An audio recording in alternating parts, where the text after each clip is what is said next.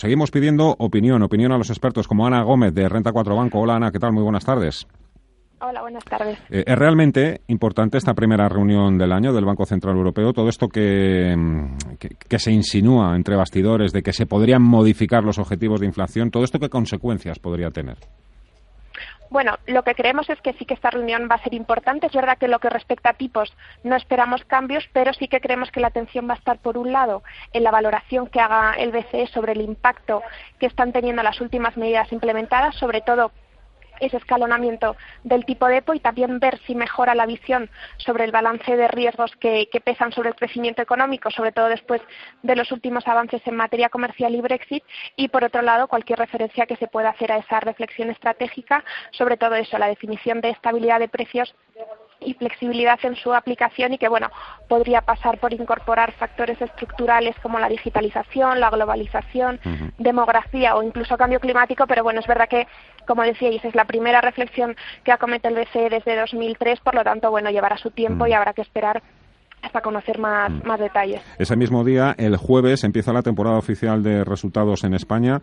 Em, según los cálculos de Renta 4 Banco, ¿qué compañías van a batir los beneficios, van a alcanzar ganancias, beneficios récord.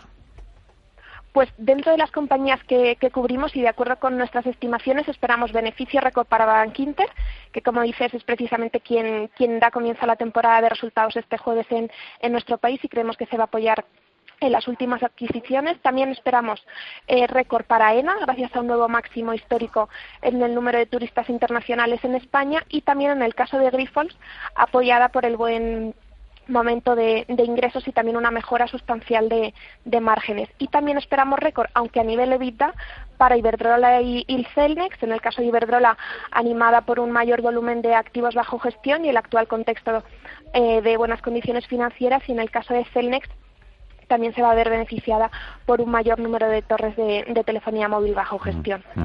Apuntadas de, la jornada. Eh, no sé qué lectura hace del día. Es verdad que el tema de los virus en China pues son la excusa perfecta ¿no? cuando mercados están máximos.